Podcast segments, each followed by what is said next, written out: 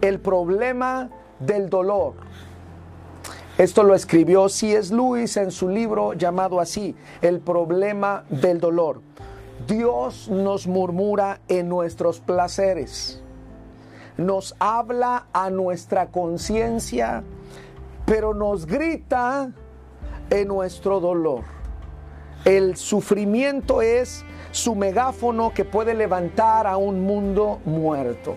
Cuando tú y yo la estamos pasando bien en la, en la familia, en nuestra vida, Dios por ahí nos habla suave y todo es alegría y felicidad. Y de repente escuchamos esa voz a la conciencia que nos llama. Pero en medio del dolor Dios nos grita a través de un megáfono y quiere que nosotros le podamos escuchar.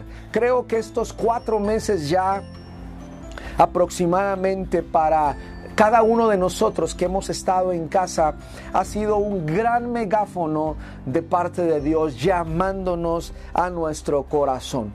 Quiero decirte algo.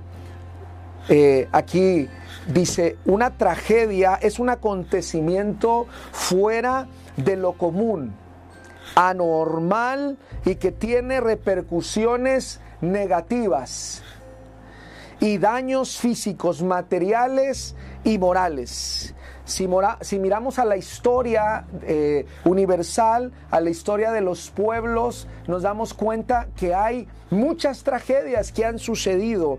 No sé cuál usted considere que sea la mayor, pero le voy a citar algunas. El naufragio de un inmenso barco llamado el Titanic en 1912 dejó como muertos a 1.494 personas y llegaron a decir que esa era una de las tragedias más grandes de la historia. Avanza la historia y entonces alguien dijo, pero la Primera Guerra Mundial fue la tragedia más grande de la historia avanzan los años y entonces alguien dijo, no, no, no, la Primera Guerra Mundial no fue tan dramática ni tan mortal como la Segunda Guerra Mundial y, eh, de 1930 a 1945 y entonces empezaron a, a tener cada vez más eventos. Alguien dijo de las guerras de Hiroshima, de las bombas de Hiroshima y Nagasaki y después se habló del 11 de septiembre en Nueva York y luego se habló del, del H... Eh, el VIH, el SIDA que estaba matando muchas personas y en el 2020 nos dimos cuenta de un virus, el virus del corona, COVID-19. Van 440 mil personas fallecidas por este virus y uno dice, esta es la tragedia más grande. Y a mí me gustaría que pudiéramos hoy reflexionar en la palabra porque nada de lo que está en la palabra está ahí por casualidad, sino que siempre el Señor tiene una palabra oportuna para nuestras vidas. Hoy nuevamente seguimos con nuestra serie de temas profetas y hoy vamos a ver respecto al profeta Joel. El profeta Joel es el que hoy vamos a poderlo abordar y quiero leerte el profeta Joel capítulo 2 versículo 12 y así dice la palabra. Por eso pues ahora dice Jehová, convertíos a mí con todo vuestro corazón, con ayuno y con lloro y con lamento, rasgar vuestro corazón y no vuestros vestidos, y convertíos a Jehová vuestro Dios, porque misericordioso es y clemente, tardo para la ira. Y grande, hermanos, grande en misericordia y que se duele del castigo. Y luego hay una pregunta que el profeta está diciendo a aquel pueblo que está sufriendo, dice, ¿quién sabe si volverá y se arrepentirá y dejará bendición tras de él? Esto es ofrenda y libación para Jehová vuestro Dios. Siempre hay una pregunta allí en la mesa. ¿Quién sabe si realmente la persona se quiere arrepentir? ¿Quién sabe si tú y yo hoy sea nuestro encuentro con Dios y hoy de una buena vez nos podamos regresar al camino de Dios. ¿Quién sabe si el Señor hoy toca fuertemente tu corazón? Ya lo ha estado haciendo por días, por semanas y has entendido, yo he entendido que lo que está sucediendo no es casualidad, que es el megáfono de Dios hablando a nuestro corazón y diciéndote, ¿sabes qué? Necesitas enmendar tu vida, necesitas eh, volverte al Señor, convertirte al Señor. Hoy habemos muchas personas tal vez convencidas, convencidas de Dios, convencidas de la palabra, convencidas que es bueno estar en el camino de Dios, pero de esto, del convencimiento al convertimiento, hermano, hay una buena distancia.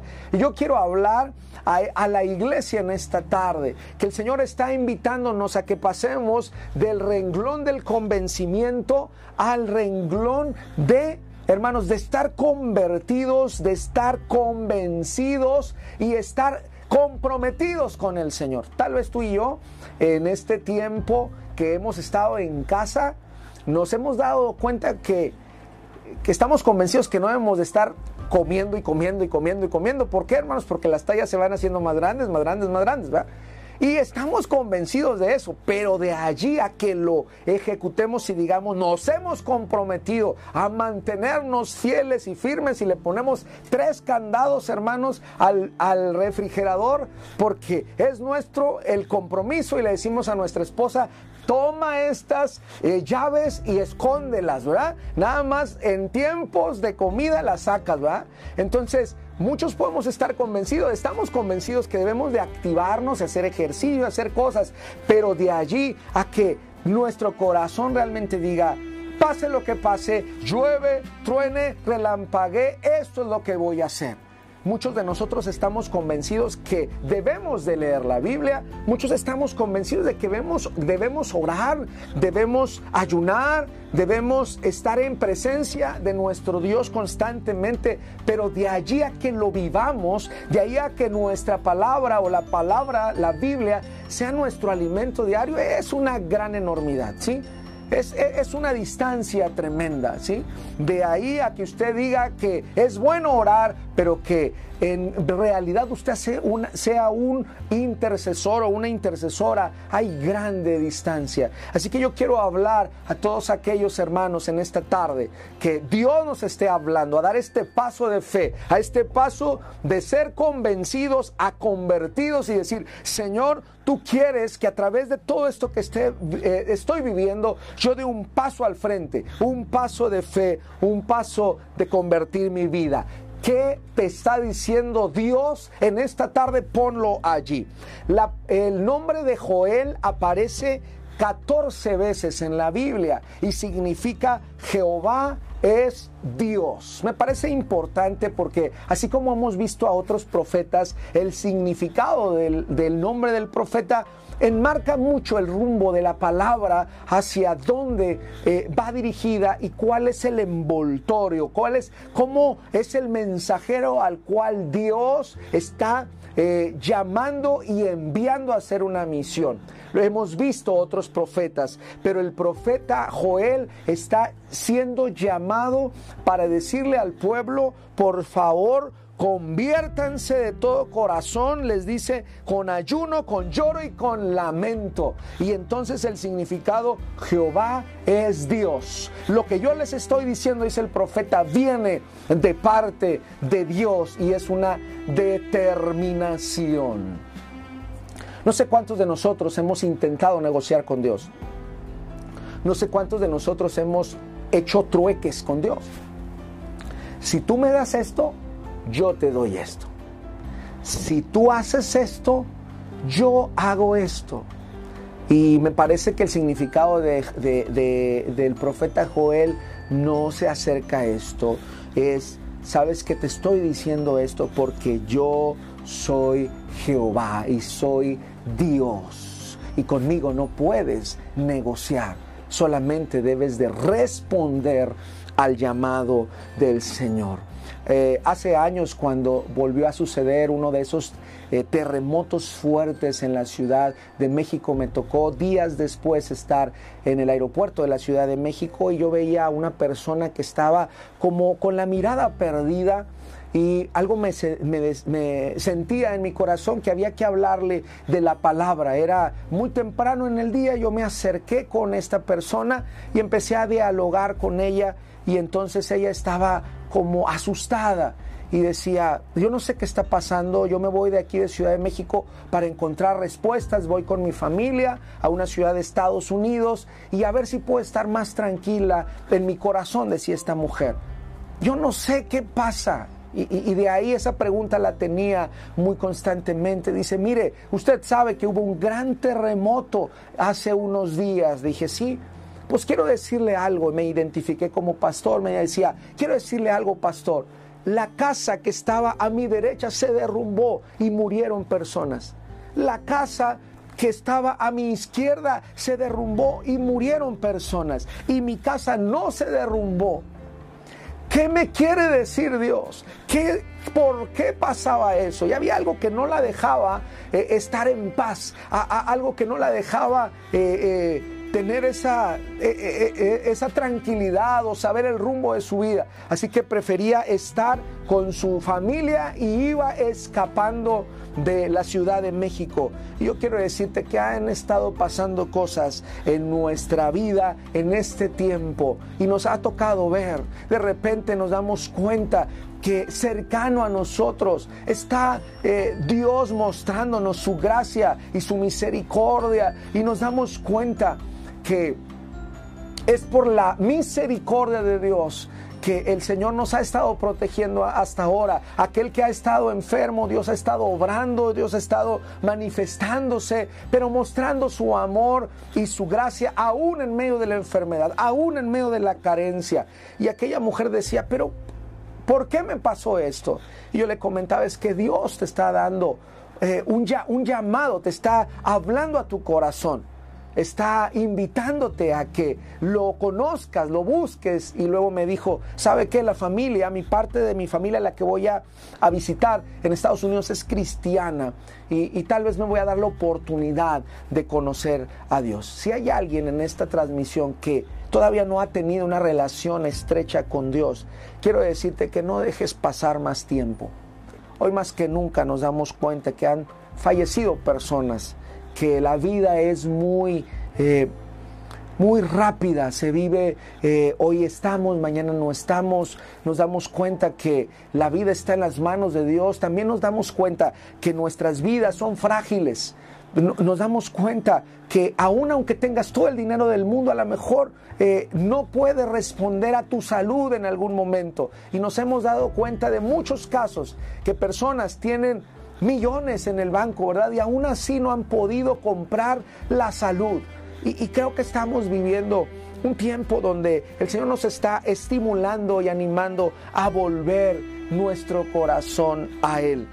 El, el pasaje, el pasaje dice, rasguen, estoy hablando de Joel capítulo 2, versículo 13, rasgad vuestro corazón y no vuestros vestidos. Quiero decirte que había una costumbre y hay una costumbre en el pueblo hebreo y era cuando había una tragedia, cuando había un duelo, cuando alguna persona perdía un ser querido, eh, automáticamente la persona como un símbolo de duelo, de tristeza, de lamento, se rasgaba las vestiduras, se, se rompían los vestidos, las túnicas largas las rompían, se, se hincaban en tierra, eh, tomaban ceniza, silicio, eran unos eh, telas ásperas como costales donde allí se hincaban y agarraban la ceniza de cualquier hoguera y se le echaban en la cabeza. ¿Y sabes qué es lo que estaban diciendo? Estaban diciéndole a todos los de alrededor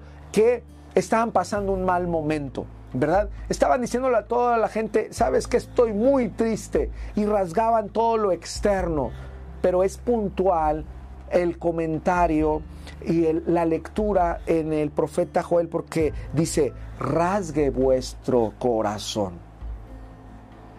No rasgues tus vestiduras, porque tal vez podemos aparentar algo, pero nos está diciendo, sabes que Dios realmente es el que está convencido de lo que estás pasando, está golpeando tu vida, está realmente sirviéndote para que tú y yo nos volvamos a nuestro Dios. Y entonces después de eso dice, y convertíos a Jehová vuestro Dios. Convertir es cambiar de dirección. Si tú ibas para una dirección es volverte a Dios porque misericordioso es y clemente que se duele del castigo. ¿Sabe qué es eso? Es un papá que le duele castigar a sus hijos. Es un papá que no no quiere ni desea tener que corregir a su pueblo, a sus hijos, a su iglesia, a la familia, a un matrimonio, pero que es más grande su misericordia y es más grande su clemencia, que prefiere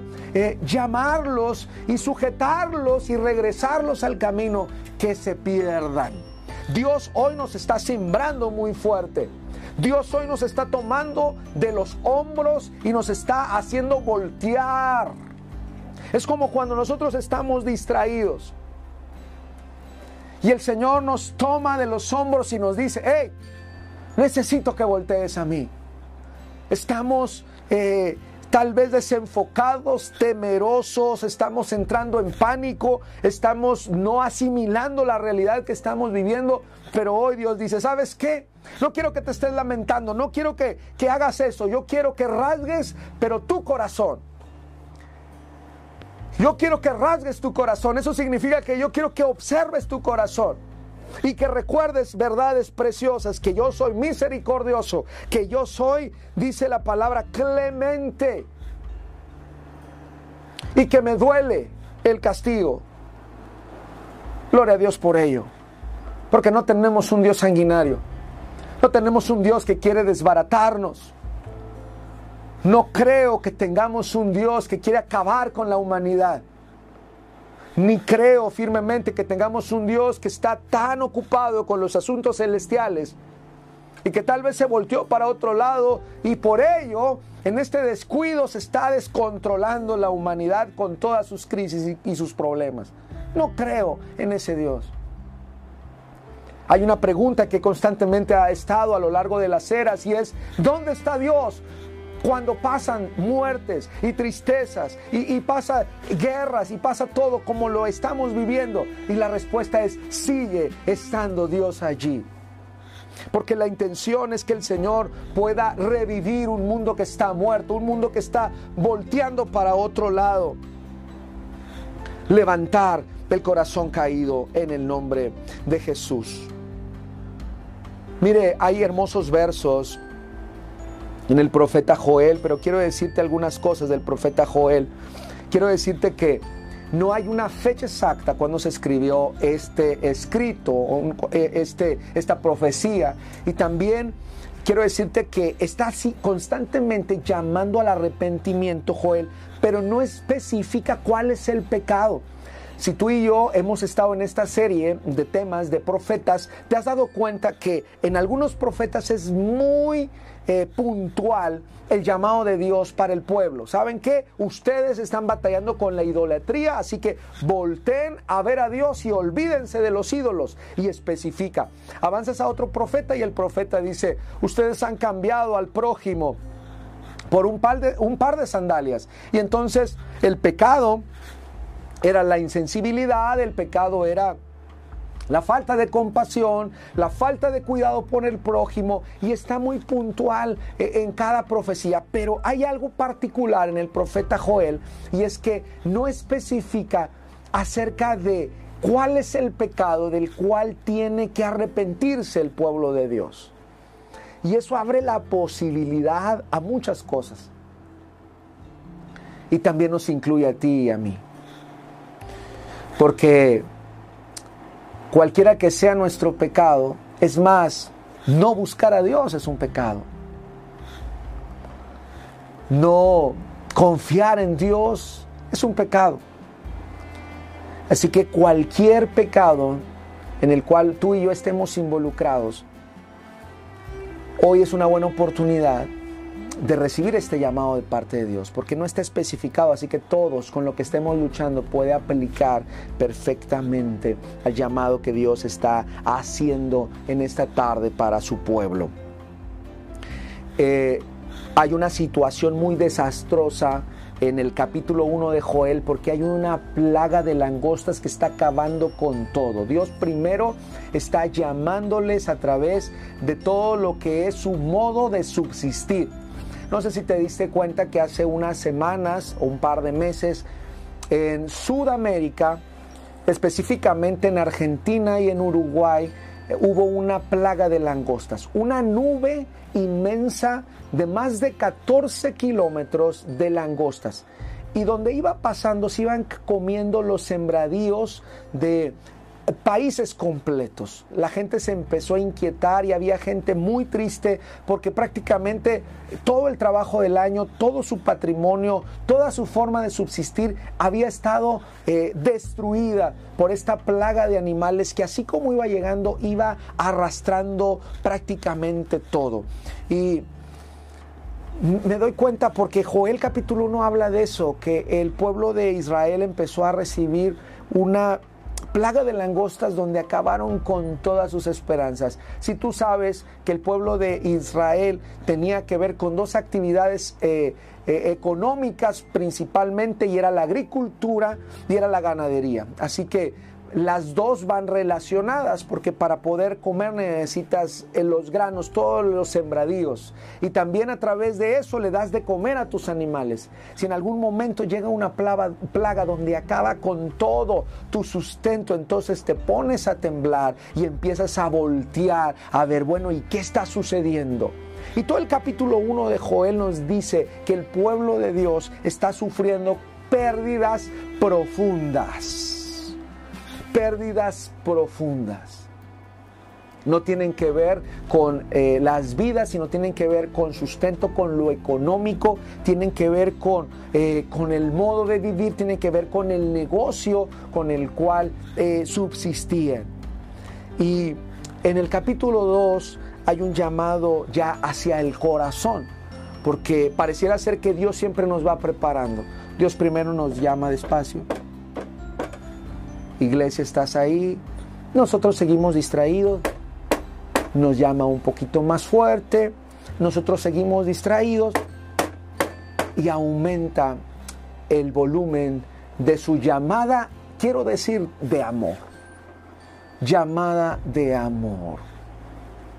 Y en el capítulo 2 ya el Señor está levantando más la voz y les está diciendo, es necesario que tú te conviertas y te arrepientas pero hay una hermosa esperanza en medio de esto.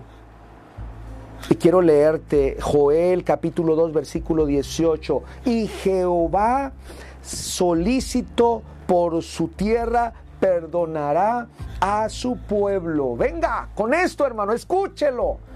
Mire lo que dice la palabra. Y Jehová está constantemente llamándonos, diciéndonos, conviértete a mí. Pero dice, solícito por su, por su tierra. ¿Eso sabe qué? Que cuando eh, el Señor eh, nos anda buscando, Él es el que toma la iniciativa, Él es el que sale al encuentro. ¿Se acuerda de esa historia preciosa del hijo pródigo donde el padre sale corriendo para abrazar al hijo? ¿Se acuerda de esto, hermano? Entonces, qué bendición es recordar que en medio de esta situación que del Señor estar llamando al corazón, también nos deja esta, eh, esta oportunidad de ver cómo es el corazón de Dios. Dice, y Jehová solícito por su tierra perdonará a su pueblo. Jehová está dispuesto. Jehová está listo para perdonarnos. Jehová está listo para abrazarnos. Jehová está listo para restaurarnos. La pregunta sería, ¿tú estás dispuesto? ¿Tú estás dispuesta o seguiremos obstinados en todo esto? Seguiremos obstinados a través de esta situación. Siempre hay un mensaje de esperanza para nuestras vidas. Y mire lo que dice el verso 25, Joel 2:25, y os restituiré los años que comió la oruga el saltón, el revoltón y la langosta, mi gran ejército que envié contra vosotros. Óigalo bien.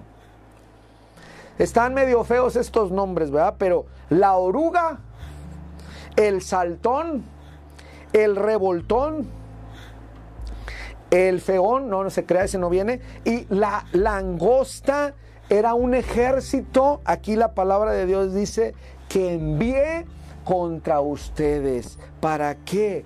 Para que voltearan a Dios. No que el Señor te mande castigo, sino que cuando nosotros nos salimos de la cobertura de Dios, cuando en esta preciosa imagen del Pentateuco, donde el pueblo va abajo de la nube y está siendo cubierto en todas sus necesidades por su Dios que ama, que ha libertado, que ha eh, salvado. Pero cuando el pueblo se sale de la cobertura y de las obediencias, de la obediencia de Dios, entonces el Señor eh, está está fuera de, de, esta bendición de Dios y está expuesto. Yo quiero decirte algo. Quiero que reaccionemos hoy y pensemos en algo. A causa de que no nos hemos vuelto a Dios, no nos hemos convertido del todo a Dios. ¿A qué hemos estado expuesto o expuesta o expuestos estos días?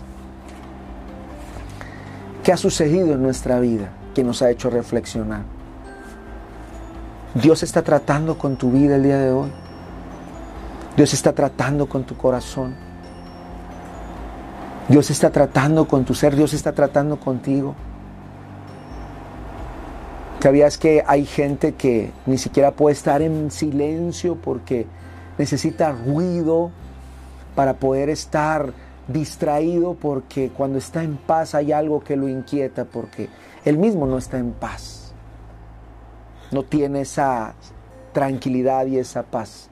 Solamente Dios puede dar si en este momento no encuentras paz para tu vida, si has estado expuesto a peligro, o sea, te ha tocado algo, has estado allí batallando, hoy, la palabra de Dios es para todos nosotros, para recordar esto. Sabes que el corazón quebrantado siempre tiene el conocimiento de que Dios está obrando el corazón quebrantado conoce el día del Señor. Hay una frase muy fuerte en el profeta Joel y es, el día del Señor se acerca. Yo creo firmemente que la segunda venida de Cristo está cerca, está pronto, está próxima. Y los hombres y mujeres que están quebrantados de corazón son aquellos que reconocen que ese día está cercano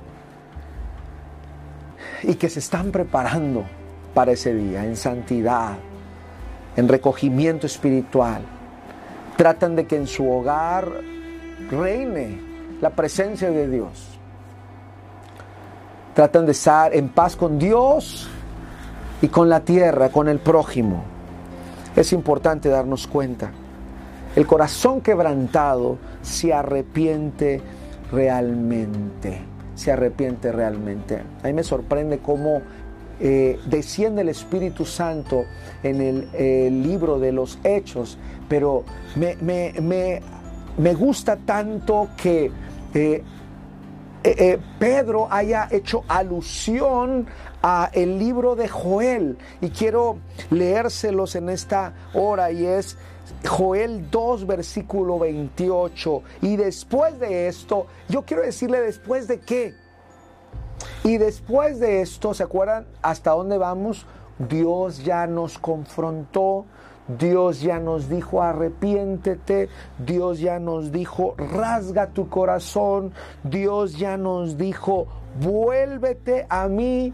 Dios ya nos dijo que nos va a perdonar, Dios ya nos dijo que nos va a restituir lo que tal vez en algún, alguna situación hemos permitido que terrenos para que el enemigo deshaga matrimonios, deshaga familias y nosotros hemos abierto la puerta para que el enemigo entre y a antojo haga y deshaga nuestra vida. Yo creo que hoy es tiempo de poner un alto y ordenar nuestra vida en el nombre de Jesús. Y después de todo esto, derramaré mi espíritu sobre toda carne. Cuando tú y yo nos decidimos venir a la presencia de Dios, Dios nos llena de su espíritu, nos llena de su amor, nos llena de su guianza, que nos gobierna el Espíritu Santo y dice, y por consecuencia de esta llenura, yo no sé cuántos de los que están siguiendo esa transmisión necesitan de esta llenura de Dios, de este impulso que da Dios solamente, este impulso que te hace levantarte todos los días y decir, no puede ser un día normal, tiene que ser un día especial donde yo busque la presencia de Dios, donde yo le hable a otros de la presencia de Dios, donde yo ejerza algún ministerio, tal vez no pueda salir de casa, pero desde mi casa tengo que brillar en el nombre de Cristo. Acuérdense esa palabra, levántate y resplandece, ¿verdad? Y eso solamente lo hace el Espíritu de Dios. Yo creo que hoy necesitamos ser lumbreras, necesitamos ser una iglesia encendida en el nombre de Cristo. No podemos regresar al templo de igual forma, hermanos, como hace cuatro meses.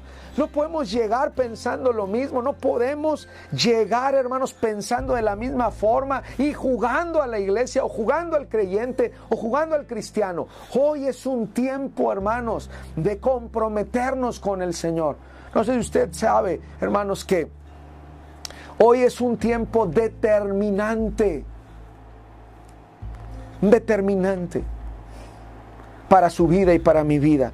Y después de esto dice, derramaré mi espíritu sobre toda carne y profetizarán vuestros hijos y vuestras hijas, vuestros ancianos soñarán sueños y vuestros jóvenes verán visiones. Y hay dos cosas aquí que me parece importante. Una es hablarán de Dios y otra es escucharán de Dios. Quiero que usted ponga atención a esta profecía preciosa de Joel. Dice que las personas van a hablar de Dios porque en el profetizar es predicar del Evangelio. Y también dice, y vuestros jóvenes verán visiones. Eso significa que recibirán de Dios e instrucción, recibirán de Dios eh, eh, visión para seguir adelante. Y quiero decirte que tanto hablar del Señor como llenarnos de Dios es una obra que tiene que ser realizada a través del Espíritu de Dios.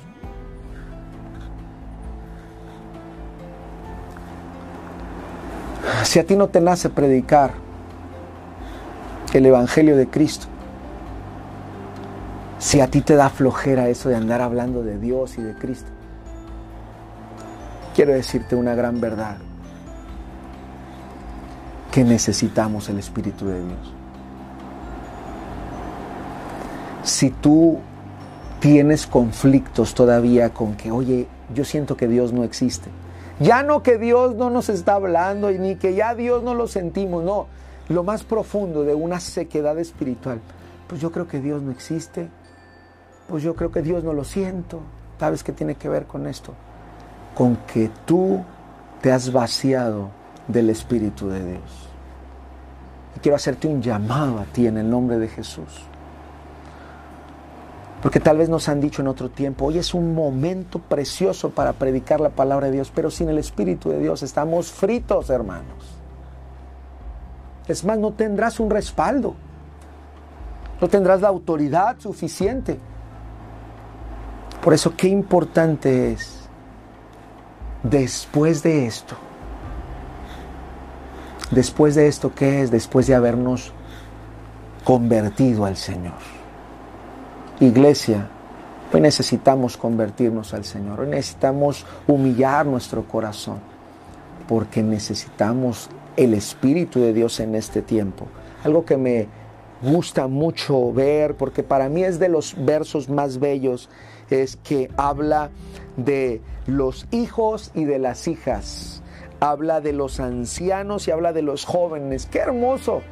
Porque delante de Dios no hay un sector más importante que otro. Tanto los hombres como las mujeres tienen un valor precioso delante de Dios y de la iglesia. Y según el profeta dice que van a predicar los hombres y las mujeres. Y no lo digo yo, no lo dice el pastor, lo dice la palabra de Dios. Dice, después derramaré mi espíritu sobre toda carne y profetizarán vuestros hijos y vuestras hijas. Y yo anhelo esto que se cumpla en nuestras familias, que nuestros hijos e hijas tengan el deseo de hablar de la palabra de Dios. Pero para eso usted y yo como padres necesitamos ir un paso adelante si queremos que ellos se conviertan al Señor, usted y yo tenemos que estar bien convertidos. Si queremos que nuestros nietos, nuestros hijos se comprometan con Dios, usted y yo tenemos que estar un paso adelante, comprometidos. Después vienen y nos dicen, pastor, hable con mi hijo para que se acerque. Cuando nosotros como padres no hemos dado un paso de comprometimiento y entonces empezamos a luchar. ¿Qué te está diciendo Dios a ti en esta tarde? ¿Qué te está llamando el Señor a ti en esta tarde? Pero también dice, y vuestros ancianos y vuestros jóvenes, dice, soñarán y verán visiones. Y yo anhelo ese día que el Señor esté eh, llamándonos fuertemente a través de su palabra, a través de su presencia, tanto a chicos como a grandes. Y son valiosos nuestros eh, hermosos ancianos y son valiosos nuestros jóvenes dentro de la iglesia y a los dos sectores los necesitamos, a los jóvenes y a los ancianos. Y quiero decirles que todas las edades que están en medio, lógicamente también son parte de la misión de Dios.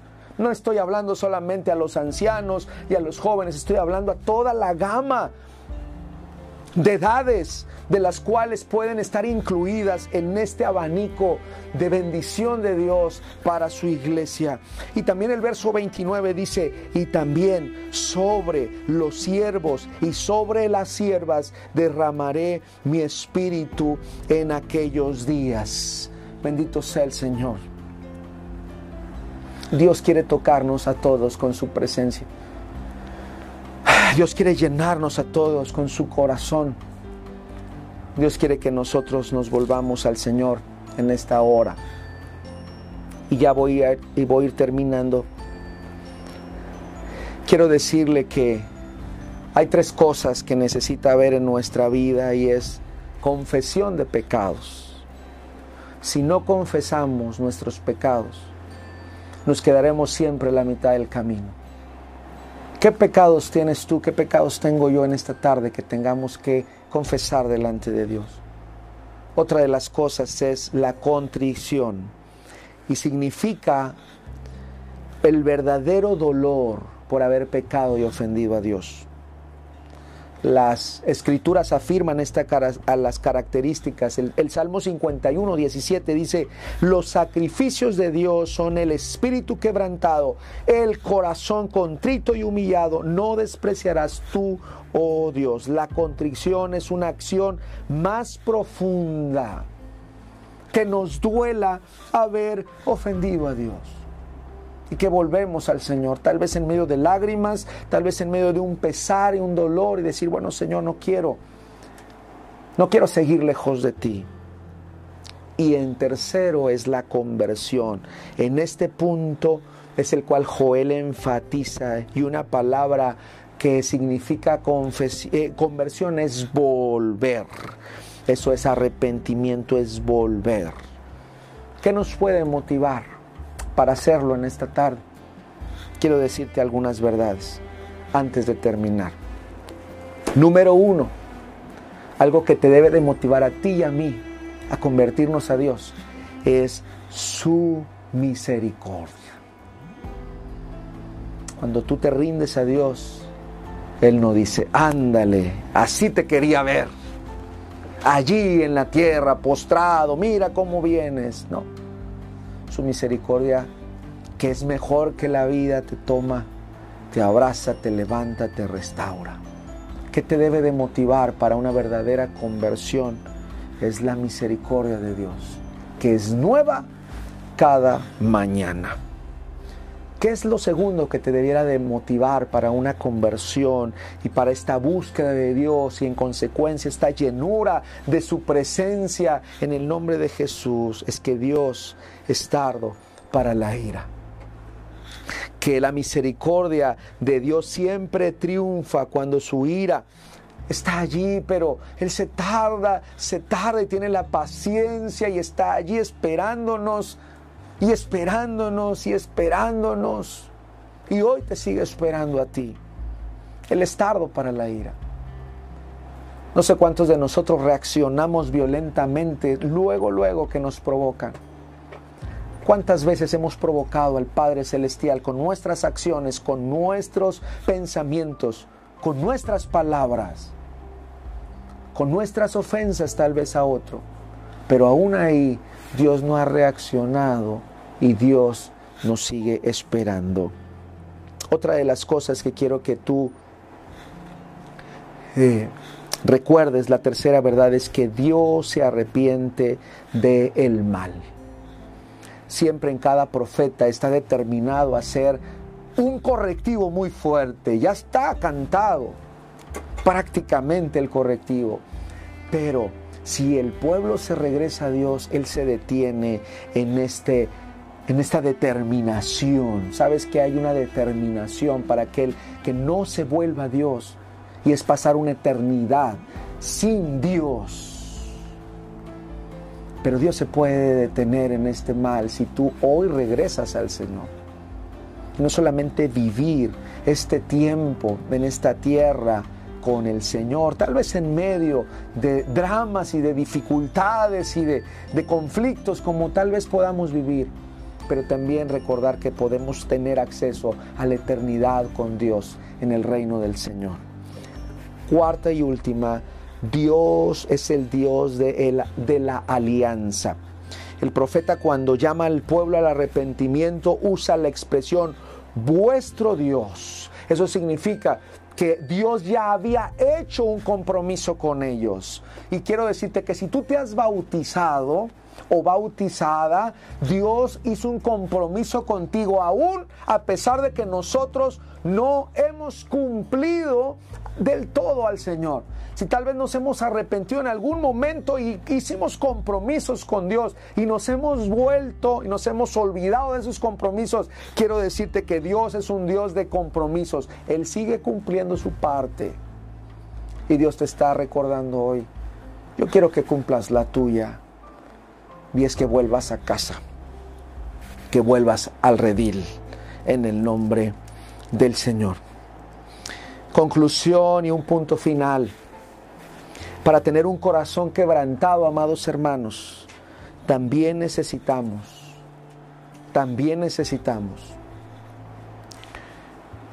pedirle al Señor con todo nuestro corazón que levante personas con este deseo de predicar, de escuchar la palabra de Dios, de ser utilizados por el Señor, y que el Señor pueda traer un avivamiento a su iglesia. Creo firmemente que esto que está simbrando a nuestra iglesia en este tiempo tiene que avivarnos. Cada vez que la iglesia pasó, pasó por tribulaciones, la iglesia tomaba mayor fuerza para seguir en el camino. Cuando la iglesia era perseguida, el enemigo tal vez pensaba que se iba a desbaratar la obra de Dios y agarraba más fuerza. Y quiero decirte que sí, es una realidad, la iglesia está siendo simbrada. La iglesia también pasa por dolor, porque cuando antes veíamos a lo lejos pérdidas y dolores, ahora cada semana nos damos cuenta de que un ser querido, un hermano, una hermana, alguien al cual nosotros conocimos, descansa, porque ha sido golpeado y ha sido alcanzado por la enfermedad o por la muerte o por la pandemia y eso nos desconcentra, nos atemoriza, nos simbra, nos mete en conflicto. Yo quiero decirte que en medio de eso tú y yo tenemos que afirmarnos en el Señor y llenarnos de su Espíritu Santo, porque donde está el Espíritu de Dios, ahí hay libertad. Y hoy el Señor tiene que liberarnos de todo temor, tiene que liberarnos de toda, de todo aquello que nos esté impidiendo seguir caminando. Así que levántate, iglesia. Pide a Dios por un avivamiento, porque es urgente. Pídele a Dios por un avivamiento, no solamente en lo, en lo comunitario, sino un avivamiento personal de matrimonio, de familia, de iglesia, de nación, del mundo. Que todos podamos regresar al corazón de Dios, convertidos al Señor. Cuando realmente tenemos esta disposición de nuestro corazón, créeme que Dios se alegra de ver a su pueblo nuevamente donde debe de, o donde debemos de estar. Así que deseo de todo corazón invitarte a que ores conmigo. Si hoy Dios te ha hablado, te ha enseñado algo a través de tu palabra, compártelo con nosotros. Pero también pídele al Señor que te siga fortaleciendo, que te siga ayudando, que te siga limpiando en el nombre de Cristo.